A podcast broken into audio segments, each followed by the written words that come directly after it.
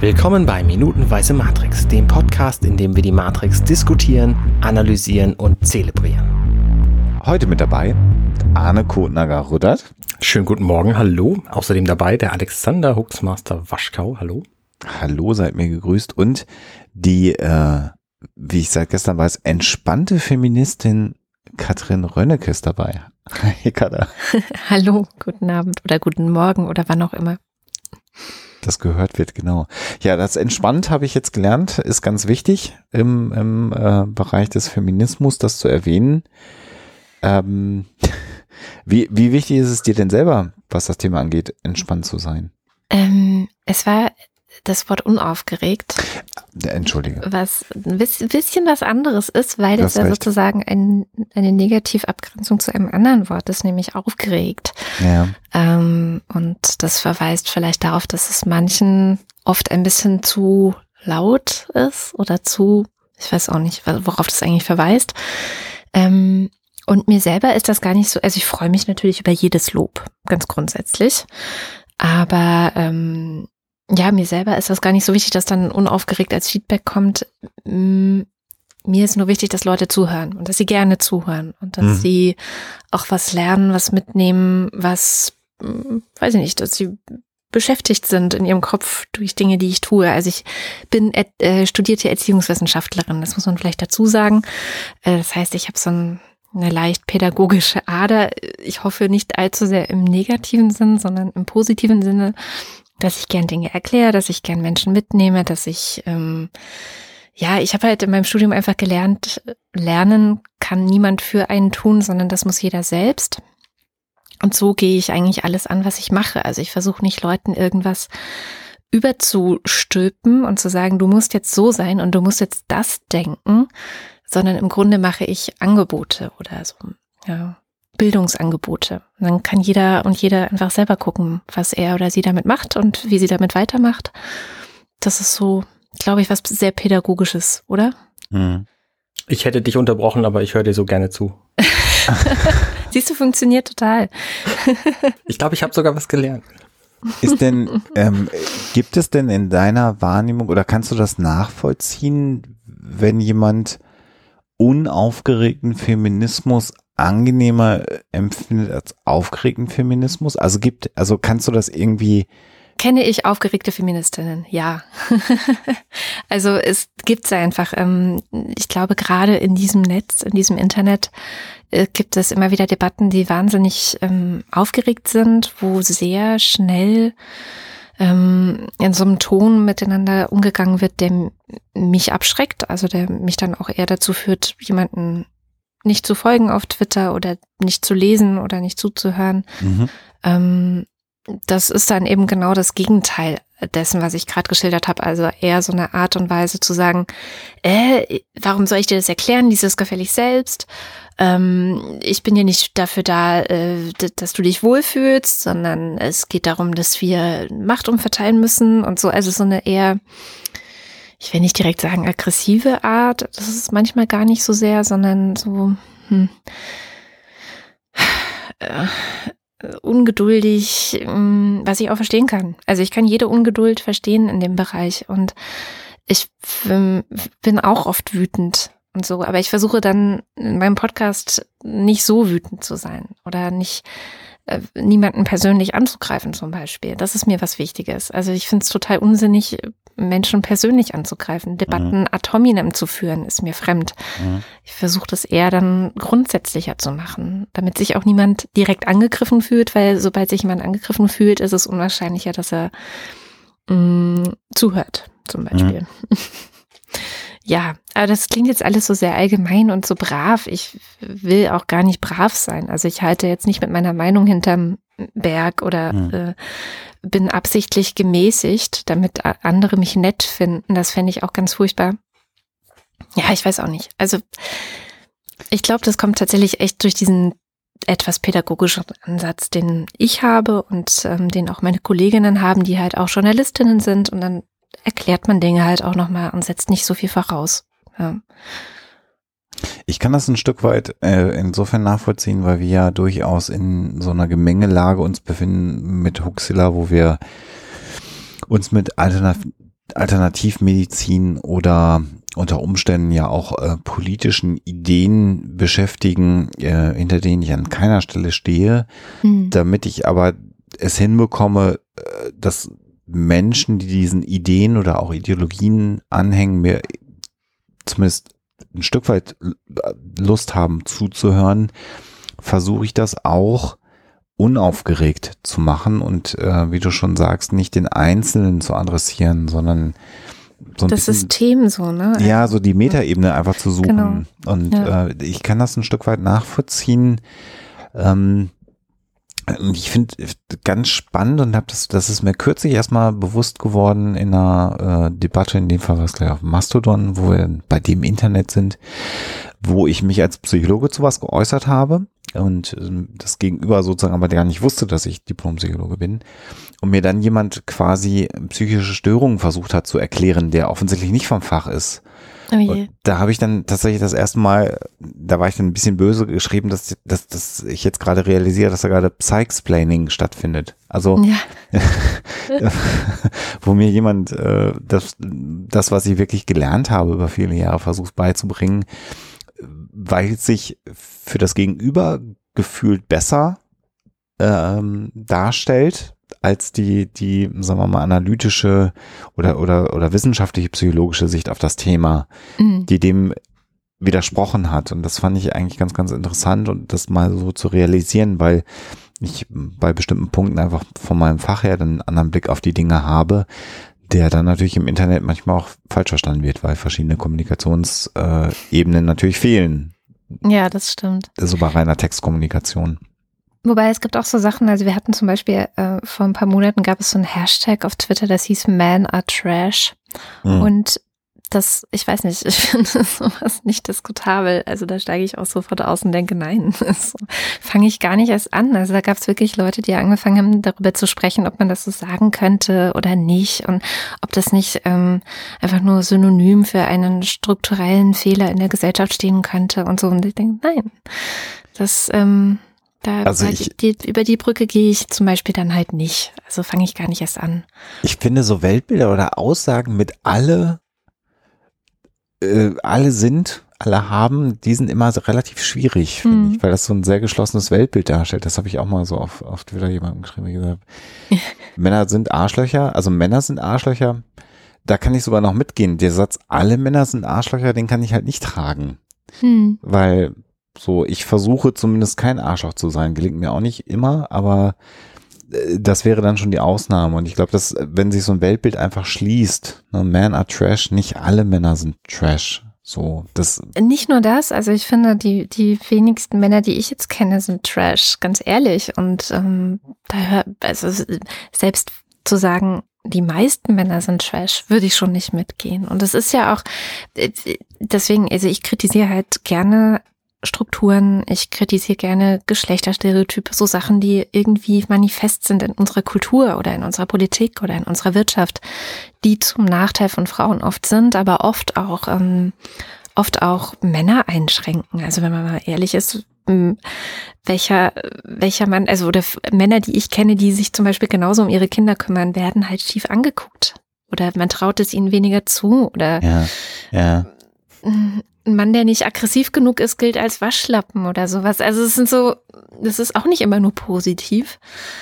Ich bin da an der Stelle, muss ich ja sagen, ziemlich aggro. Also wenn es, wenn ich zum Beispiel, äh, früher war das der Fall, als meine Kinder noch in die Windel gemacht haben, ähm, und wenn wir in einem Restaurant waren, meine Frau, meine Kinder und ich, wo die Wickelmöglichkeit auf der Damentoilette war, dann genau. bin ich hingegangen und habe die Kinder gewickelt.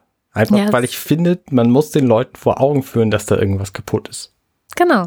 So, ja, und das ist zum Beispiel eine sehr feministische Handlung, finde ich. Also weil es sich einfach gegen diese kaputten Geschlechterrollen wendet, richtig, die wir haben. Richtig. Ja. Genau. Ein anderer Punkt, den ich, den ich habe, was mit, was äh, so das Gegenstück dieser Unaufgeregtheit ist, die du ja nun äh, offensichtlich praktizierst, ist. Sagen andere. Sagen andere, ist so das, das Thema der Vorwürfigkeit.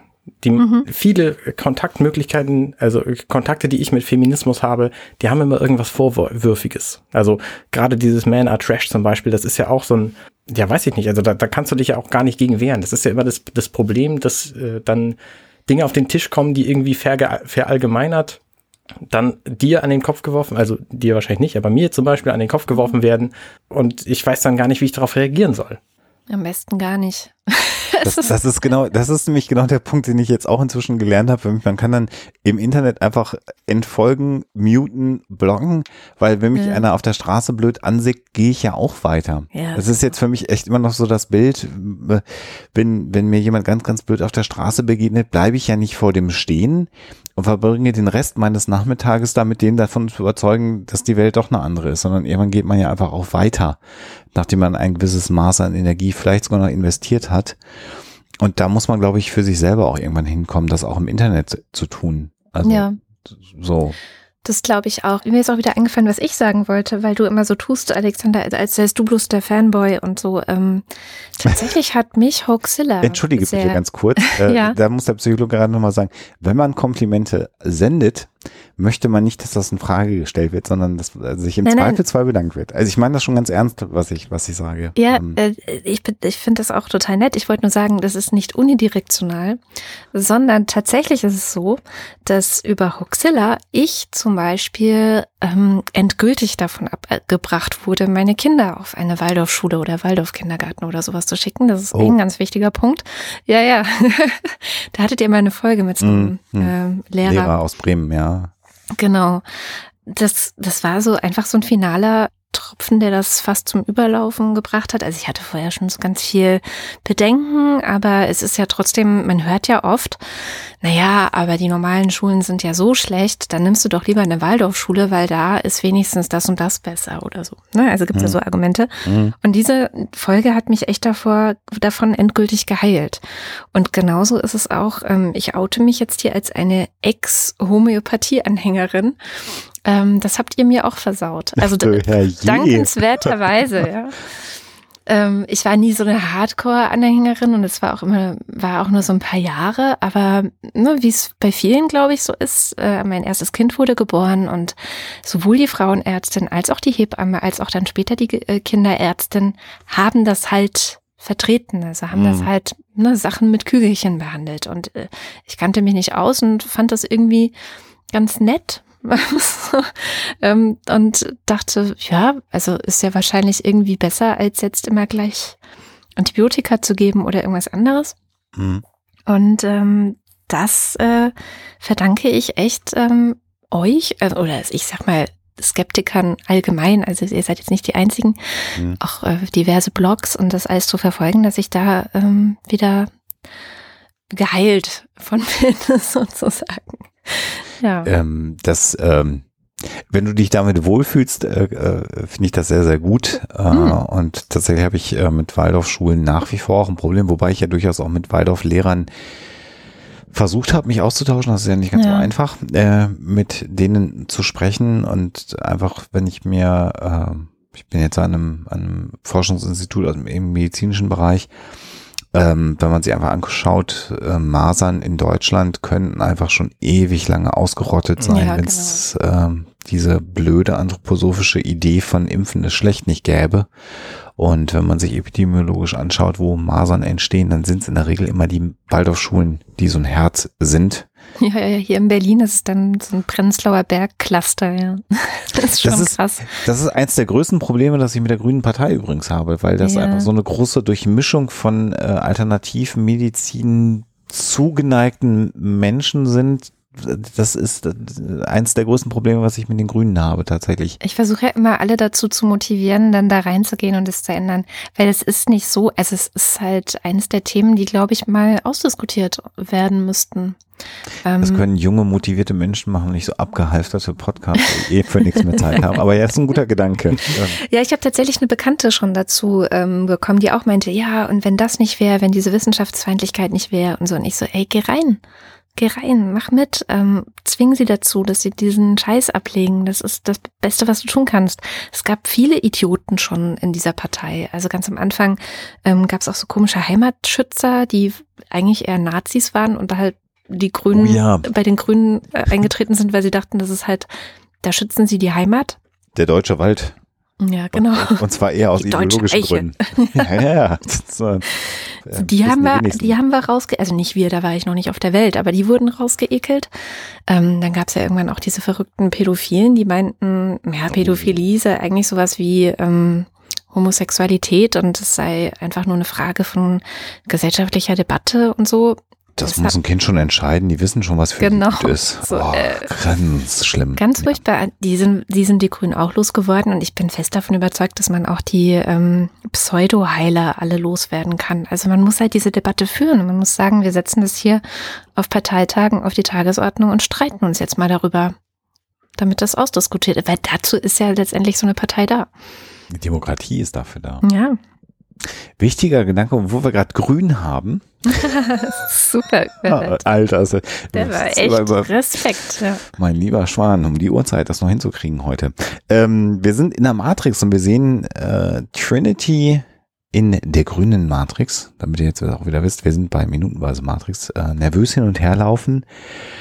Und jetzt kommt eine Sequenz, und jetzt mal unabhängig von Feminismus hin oder her, und vielleicht bin ich auch ein bewegter Mann, aber das hat mich im Kino und bis heute stellen sich mir da die Nackenhaare auf, weil das, weil das so drüber ist, was jetzt gleich Cypher macht. Ähm, das ähm, finde ich ganz, ganz schlimm, mir anzugucken, was jetzt so in den nächsten Minuten passiert. Hast du gerade bewusst hin oder her gesagt, weil Trinity hin und her läuft? Natürlich, das war pure Absicht, weil ich im vollen Besitz meiner verbalen. Sehr gut, sehr gut. War ein ja. Zufall, aber schön, schön, dass du ihn kaputt gemacht hast. ja, tatsächlich läuft sie die ganze Minute lang hin und her. Das ist Mhm. schon erstaunlich. Sie tut Mhm. sonst, äh, Mhm. beziehungsweise eigentlich liegt sie da, aber in der Matrix läuft sie hin und her. Ja, äh, ich finde das auch eine sehr furchtbare Minute, muss ich echt sagen. Also, ich weiß nicht, habt ihr das irgendwie absichtlich mir zugeteilt? So, oder? Das musst du Arne fragen, das hat Arne gemacht. Irgendjemand muss einfach dran glauben. So, Ich, ich möchte leid, auch gar dass du nicht es jetzt zustimmen. bist. Nein, ich bin im Gegenteil sehr dankbar eigentlich. Ich hatte so ein bisschen Angst im Vorlauf, dass ich irgendwas Langweiliges bekomme und wir dann nicht wissen, worüber wir reden sollen. Und das ähm, passiert ja so viel äh, Interessantes und was auch unter die Haut geht. Das finde ich eigentlich ganz gut. Ist nicht langweilig. Also die Pillenszene, ähm, als wir die damals besprochen haben, also äh, äh, ähm, rote oder äh, blaue Pille, die Mhm. Farben vergessen, es war rot und blau, ne? Rot und Blau, ja. ähm, äh, die man als die zentrale Ebene oder Szene ähm, des Films ja betrachtet, wenn man die sich minutenweise anguckt, ist die sterbenslangweilig. Mhm. Das ist ganz schlimm. Also das haben wir mit jemandem gemacht, der zum Glück sehr eloquent war. Das werden unsere Zuhörer jetzt inzwischen schon gehört haben. Ja, mit mir, ne?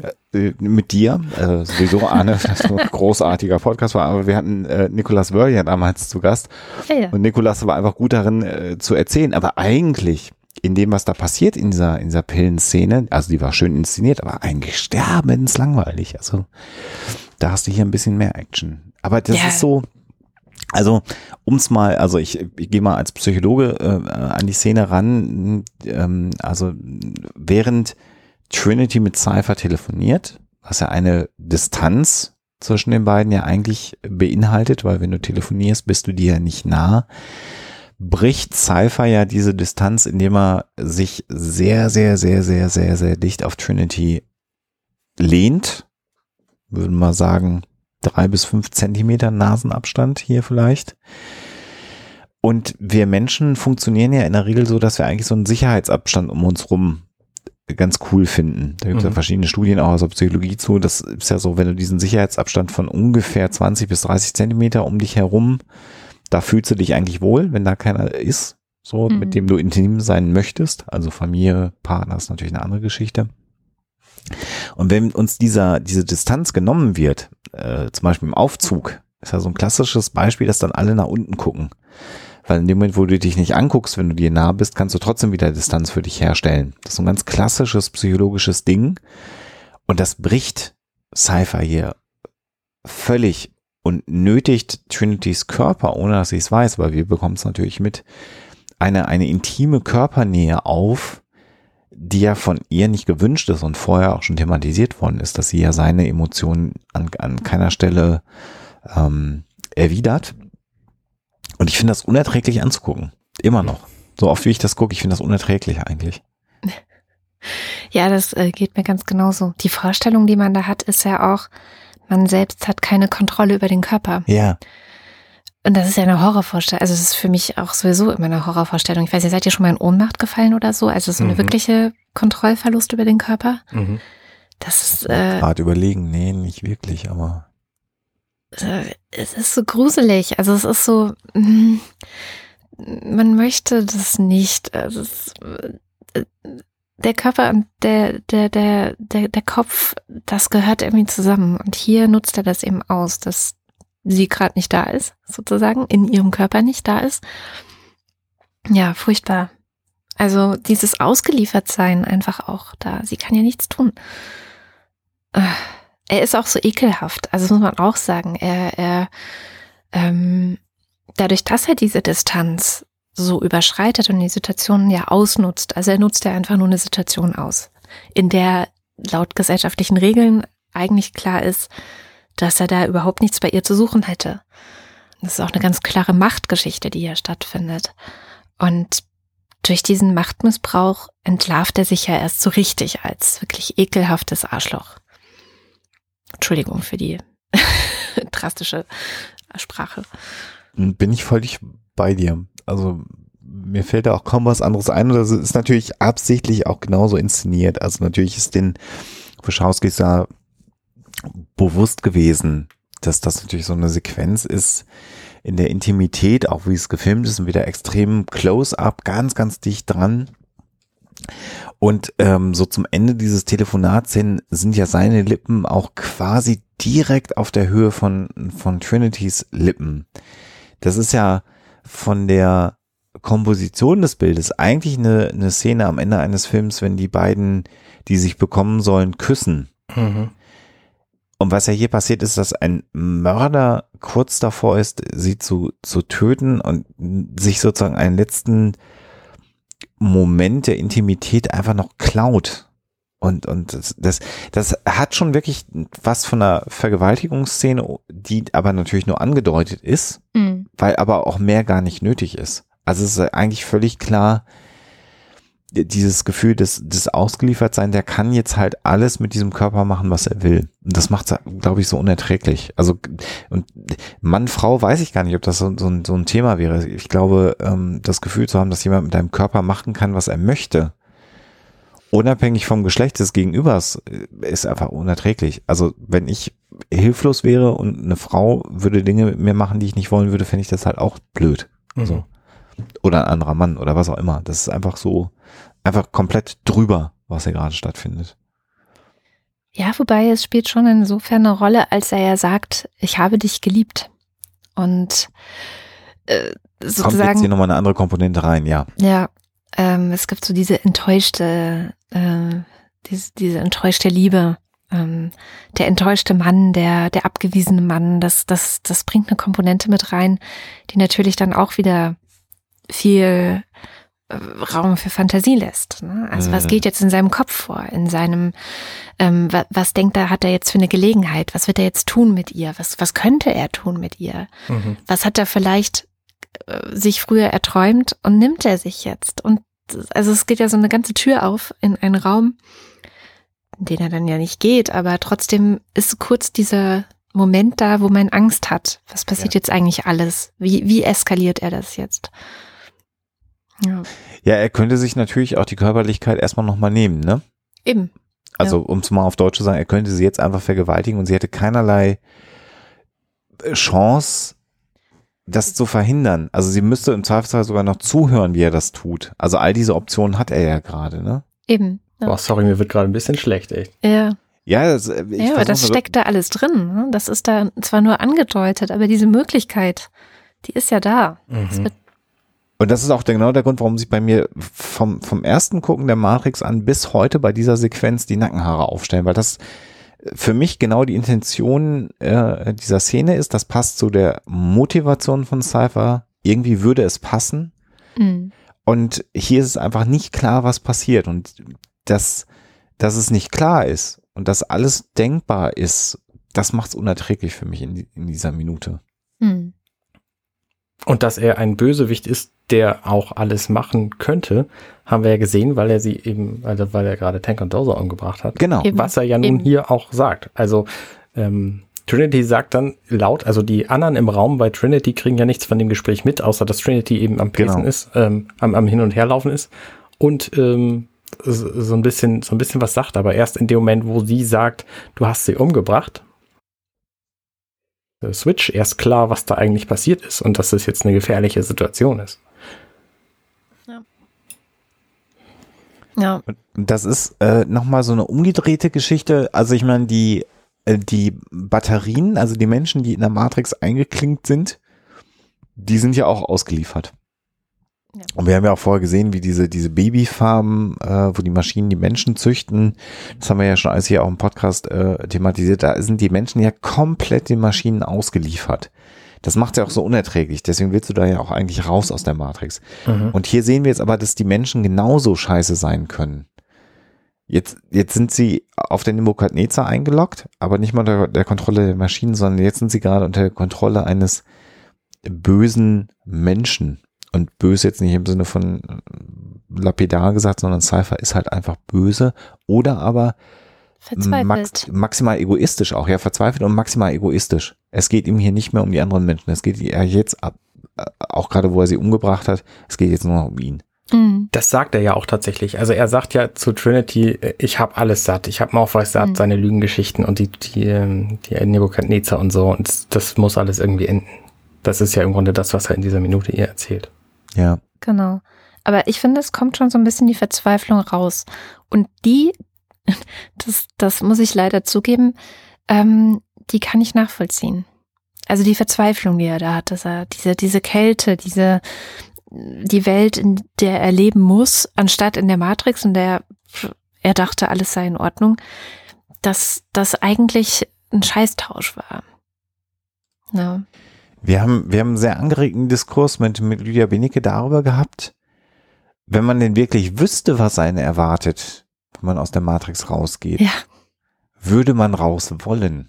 Mhm. Und da haben wir, da haben wir so einen sehr angeregten Diskurs gehabt und ich war mir, ich, das war irgendwie eine sehr lange Sendung, ich weiß gar nicht mehr, ich glaube, ich bin bis heute unschlüssig, ob ich es wollen würde. Schlingel war sehr, sehr dafür, dass er immer die Wahrheit haben wollte.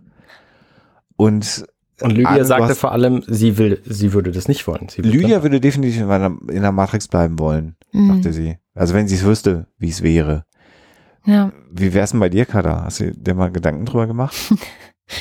Ja, schon sehr oft. Ähm, und auch, wie gesagt, das war auch Teil der Gedanken, die mich m, war- wirklich noch Jahre nachdem ich diesen Film geguckt habe, begleitet haben. Ähm, will man wirklich alles wissen? Hm. Ähm, will man, es ist ja auch eine ganz reale Frage, wenn du so willst. Willst du wirklich all das Schlechte, was in der Welt ist, willst du es wirklich wissen? Willst du dich wirklich dem stellen oder blendest du es lieber die meiste Zeit aus? Ne? Also metaphorisch könnte man ja das so drehen, dass das auch beinhaltet, äh, in unserem Alltag beinhaltet ist. Ja. Wie weit lasse ich das Schlimme, was auf der Welt passiert? Und es passiert wirklich viel Schlimmes auf dieser Welt. Ähm, und so gesehen sind wir auch so ein bisschen ruhig gestellt, ja. Weil uns passiert ja nichts Schlimmes hier. Hier ist ja alles in Ordnung. Deswegen kümmern wir uns nicht drum. Oder viele kümmern sich nicht drum oder, oder haben nicht so den Drang. Also wie, wie, wie weit taucht man eigentlich ein in die ganzen Katastrophen, die es ja gleichzeitig auch gibt? Ja. in die Armut, in den Hunger, solche Sachen. Ist das ja die gleiche Frage, ne? Also, Das ist Ja. ja, also die Frage, die gibt's ja auch andersrum. Ja, Ich höre zum Beispiel so einen Podcast, der heißt Splitscreen von zwei Spieljournalisten, US-Spielejournalisten, und die erfahren häufig Dinge über die Spieleindustrie, die im Grunde Spoiler wären. Also was weiß ich, Firma XY entwickelt Spiel X so. Und sagen das aber nicht weiter, weil sie nicht wollen, dass die Menschen das erfahren, nur um zu erfahren, sondern sie wollen quasi den Entwicklern die Möglichkeit geben, ähm, selber preiszugeben, wann es passiert. Also es ist genauso wie Weihnachten. Du willst ja auch vorher nicht unbedingt wissen, was du denn geschenkt kriegst, damit du dir die Überraschung nicht verdirbst. Also Unwissenheit ist ein Segen. Cypher hat da durchaus recht, wenn er das sagt. ja. Genau, in vielen Bereichen, ne? Es geht einem besser, wenn man nichts weiß. Kinder verstehen viele Zusammenhänge noch nicht und wir versuchen ja auch, sie sehr lange davor zu schützen. Mhm. Also es gibt ja Dinge, die zeige ich auch meinen Kindern nicht ähm, oder äh, weiß jetzt nicht zum Beispiel, wir reden zwar über Geschichte, wir reden auch ähm, teilweise schon über das Dritte Reich und den Holocaust, aber ich zeige ihnen jetzt nicht äh, die Bilder, die es ja Mhm. durchaus von damals gibt, weil die sind noch zu klein dafür. Ich beschütze sie in dem Moment noch, bewahre sie vor dieser harten, kalten, ne, das sagt ja auch Cypher, die, es ist alles so kalt. Ja. Ähm, und letztendlich macht die, machen die Maschinen ja was ähnliches ne, mit ihren Kindern, die sie zwar benutzen wie eine Batterie, klar, Hm. ähm, aber es geht ihnen ja nicht schlecht, oder? Mhm. Aber du, äh, äh, ich komme nochmal auf, auf die Ausgangsfrage zurück. Also wenn ich mir da so dein journalistisches Schaffen anschaue, Ja, dann bist du ja schon auch jemand, der Zusammenhänge aufzeigt Ja, und ja, auch mal un, unbequeme Wahrheiten ähm, ja, ja, thematisiert. es ist schon eher die rote Pille. Ja. Oder? Ja, wobei wir natürlich in unserer privilegierten po Position, in der wir sind, einfach weil wir in Deutschland leben und ähm, äh, jetzt nicht arm sind und so, ähm, ist es ja, als ob man immer wieder in die Matrix zurück könnte. Ja. ja ich weiß, was- Man ja. muss sich ja nie vollständig für die rote Pille tatsächlich entscheiden, sondern man hat ja die Wahl. Jetzt beschäftige ich mich wieder mit sowas und das macht mich fertig und traurig und ich könnte heulen oder ich heule auch oft. Und dann geht's aber wieder zurück und dann wird vielleicht Weihnachten gefeiert mit Plätzchen und heißer Schokolade und ähm, wir gucken einen schönen Film. Hm.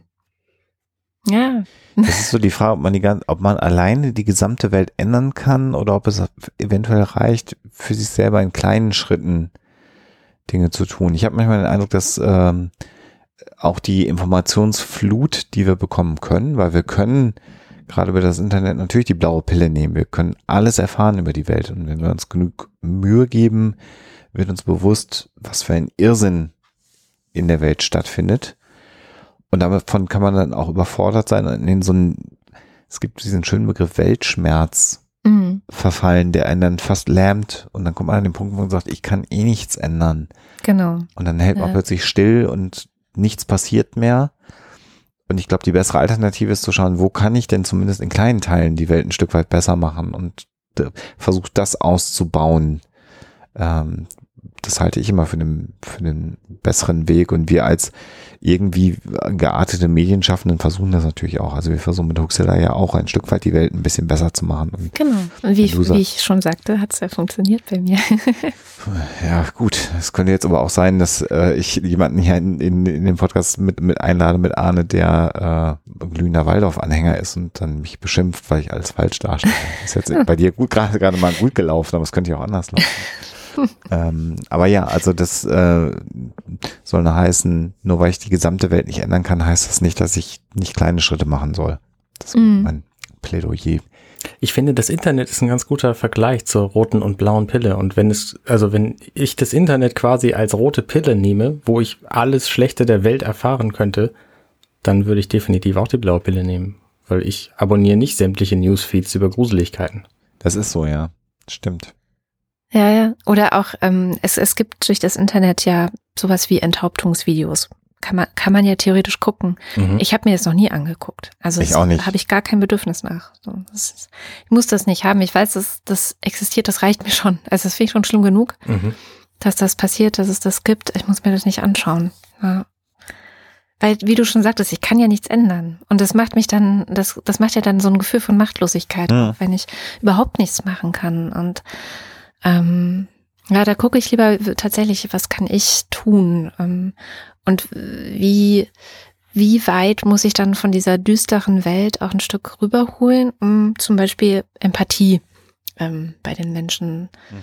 zu erzeugen? Oder die ist halt eigentlich, ist, Empathie erzeugt man nicht, die ist ja da. Aber äh, sie, sie springt an oder nicht. Und wenn du Geschichten zeigst, zum Beispiel von ähm, Kindern in Syrien oder so, dann machst du das hoffentlich mit dem Anliegen, dass die Menschen dann die Arme etwas weiter offen halten und eben nicht zur AfD rennen und sagen, die ganzen Geflüchteten müssen weg oder so, sondern dann machst du das ja mit dem Ziel, dass hier was getan wird für Mhm. Menschen, die von dort fliehen.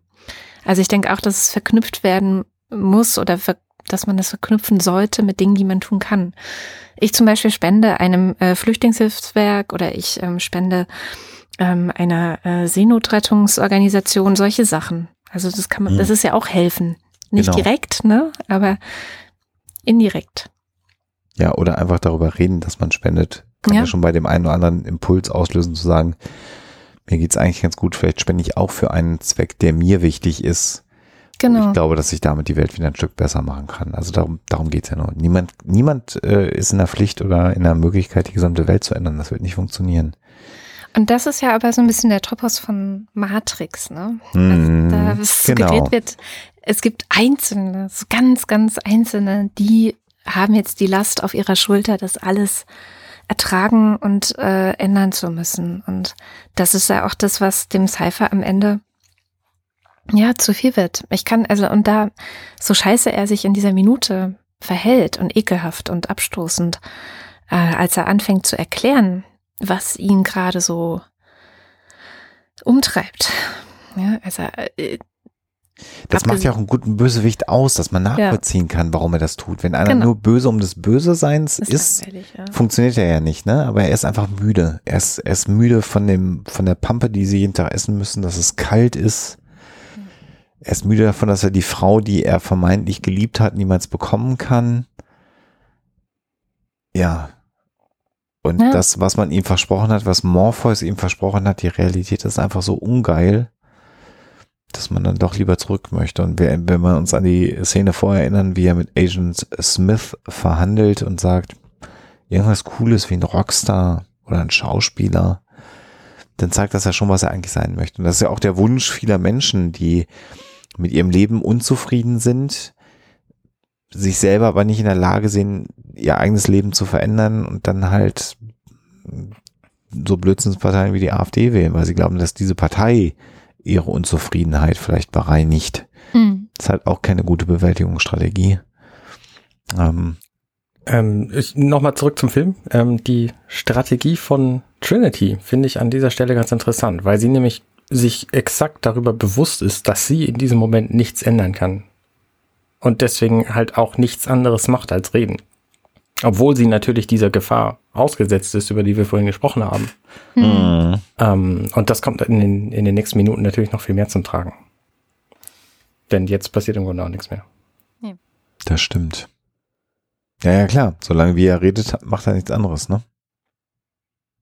Ja. Ja, ja, klar, nein, aber sie hat halt auch im Grunde keine Möglichkeit. Sie kann das nur stoisch hinnehmen und das Beste draus machen, quasi. Ja. Also, Ja. Es ist, es ist halt nichts Maximale- anderes zu machen. Maximale Ausgeliefertheit, Ja. der sie da gerade obliegt. ja. Schlimm. Ach, wie unangenehm. Mhm. Da haben wir dir fiese Minuten gegeben. ja. Ja, damit sind wir, glaube ich, für heute am Ende und ähm, gucken uns morgen mal weiter an, was Wie das so vorhat. weitergeht, ja. ja. Also er springt ja ganz als letztes, äh, sieht man ja kurz Morpheus und Ja. er springt so auf ihn drauf. Ja, Was wird passieren? Ja, das wisst ihr natürlich alle, liebe, äh, liebe Hörer, wisst ihr das natürlich alle noch nicht. Und deswegen Nein. lasst euch überraschen, was wir morgen am Donnerstag alles besprechen werden.